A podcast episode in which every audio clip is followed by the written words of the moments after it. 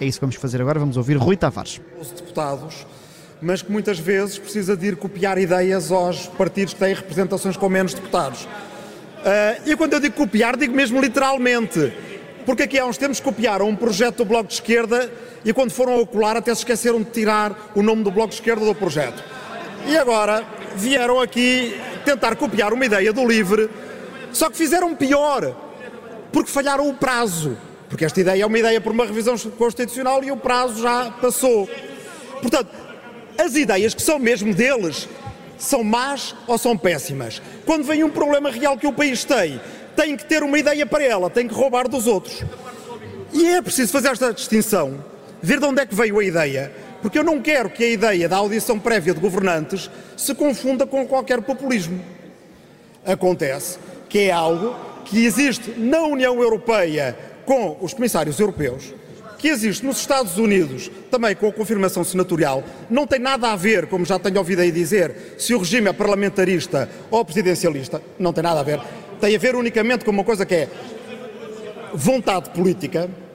Uh, em Portugal, aliás, já é aplicada e nos Açores e com um governo regional do PS em relação não a governantes, mas em relação a presidentes de empresas públicas, e portanto não compreendo porque é que na República Portuguesa não se pode fazer o que se faz na União Europeia onde estamos, onde se faz nos Estados Unidos com que nos comparamos e o que se faz nos Açores em relação a presidentes de empresas públicas por proposta do próprio PS, quando o PS ainda por cima propunha o mesmo no quadro da discussão do programa de governo em 2019. O que quer dizer, Sr. Primeiro-Ministro, que o propunha antes da entrada em plenitude de funções. Mas a pergunta que eu tenho a fazer, eu sei que o Sr. Primeiro-Ministro outra vez disse que não comentava a revisão constitucional. Fez para os metadados, fez para a pandemia, não faz para este tema. A única pergunta que eu tenho a fazer é: é incompatível com a proposta que apresentará amanhã em Conselho de Ministros que este Parlamento venha a decidir, em sede de revisão constitucional, incluir a audição prévia de governantes? Ou seja, a adaptação que haverá, que haverá a fazer e que depende de duas coisas apenas: maturidade democrática do país e vontade política dos políticos cumprir-se, nós sabemos que o país tem maturidade democrática. Terá o governo vontade política? Muito obrigado. Muito obrigado. Para responder tem a palavra o Sr. Presidente. Rui Tavares, a querer uma resposta de António Costa sobre se apoia a proposta de audições prévias dos membros nomeados para o Governo no Parlamento antes da tomada de posse. Com uma boca ali de Rui Tavares ao Chega, que tem uma proposta com algumas parecenças. Muito obrigado, Sr. Presidente. Muito obrigado, Sr. Deputado Rui Tavares. Bom, em primeiro lugar, não invertamos as coisas. Nada que o Conselho de Ministros se pode sobrepor àquilo que a Assembleia da República decida livremente em matéria de revisão constitucional. É ao contrário. O que a Assembleia da República decidir em matéria de revisão constitucional implicará que o Governo se tem que ajustar ao que a Assembleia da República determinar em sede de revisão constitucional. Portanto, quanto à sua questão em concreto, não invertamos os temas. Se quer a minha opinião do ponto de vista sistémico, do ponto de vista sistémico, o que eu digo é o seguinte: a nossa Constituição é muito clara e distingue-se efetivamente pela natureza do nosso sistema de governo do que acontece noutros países ou na, ou na União Europeia. Na União Europeia é difícil caracterizar em termos de sistema político, mas a verdade é que a Presidente da Comissão ou o Presidente da Comissão não é totalmente livre na composição do Colégio de Comissários pelo facto de depender da indicação de uma outra entidade, ou seja, os membros do Governo, ou seja, os governos dos Estados-membros.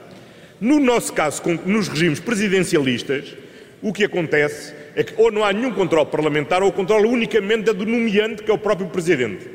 No nosso sistema semipresidencial, aquilo que resulta da Constituição é que o Primeiro-Ministro propõe e o Presidente da República nomeia. E como tive a oportunidade de dizer, e creio que é entendimento mais ou menos pacífico da doutrina, o, o, enfim, o atual Presidente da República, enquanto professor de Direito Constitucional, no comentário que fez, sublinha bem que esse controle é um controle substancial e não meramente formal.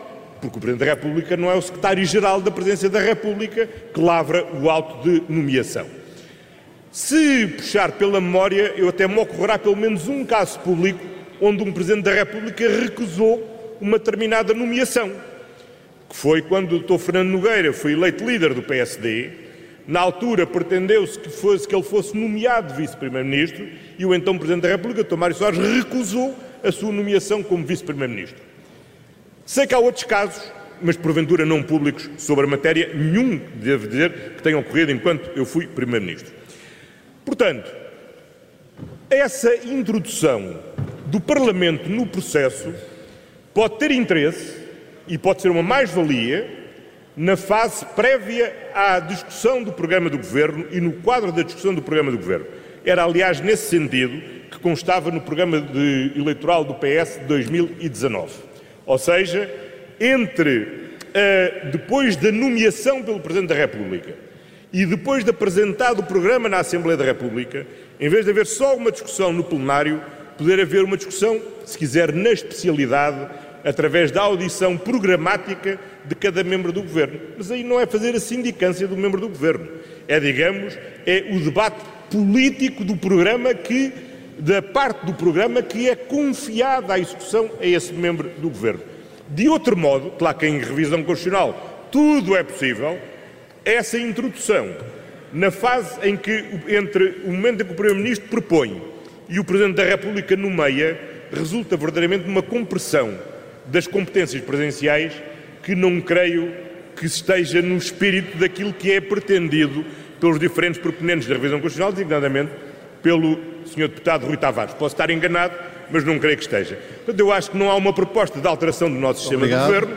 O que há é a vontade, tanto quanto eu compreendi, de haver um maior debate na especialidade do próprio programa do governo, e isso é uma matéria completamente diferente. Aquilo que neste momento está em causa, que amanhã procurei, é simplesmente um mecanismo prévio à minha indicação ao Presidente da República, de forma a podê-lo fazer com melhor conhecimento de, relativamente aos factos, que umas vezes tenho conhecimento, outras vezes não tenho, e assim poderei passar a ter de um modo mais sistemático. Muito obrigado, Sr. Muito obrigado. António Costa, na resposta a Rui Tavares, o deputado do LIVRE, a dizer que um, as ideias que têm sobre esse mecanismo são diferentes. Um, Rui Tavares o que defende é uma audição prévia no Parlamento, António Costa defende um mecanismo de verificação uh, prévia. Uh, Rui Pedro Antunes, aqui um, eh, ficamos na mesma sem saber se o líder do PS e Primeiro-Ministro concorda com a existência de audições no Parlamento. Parece querer encontrar outro formato.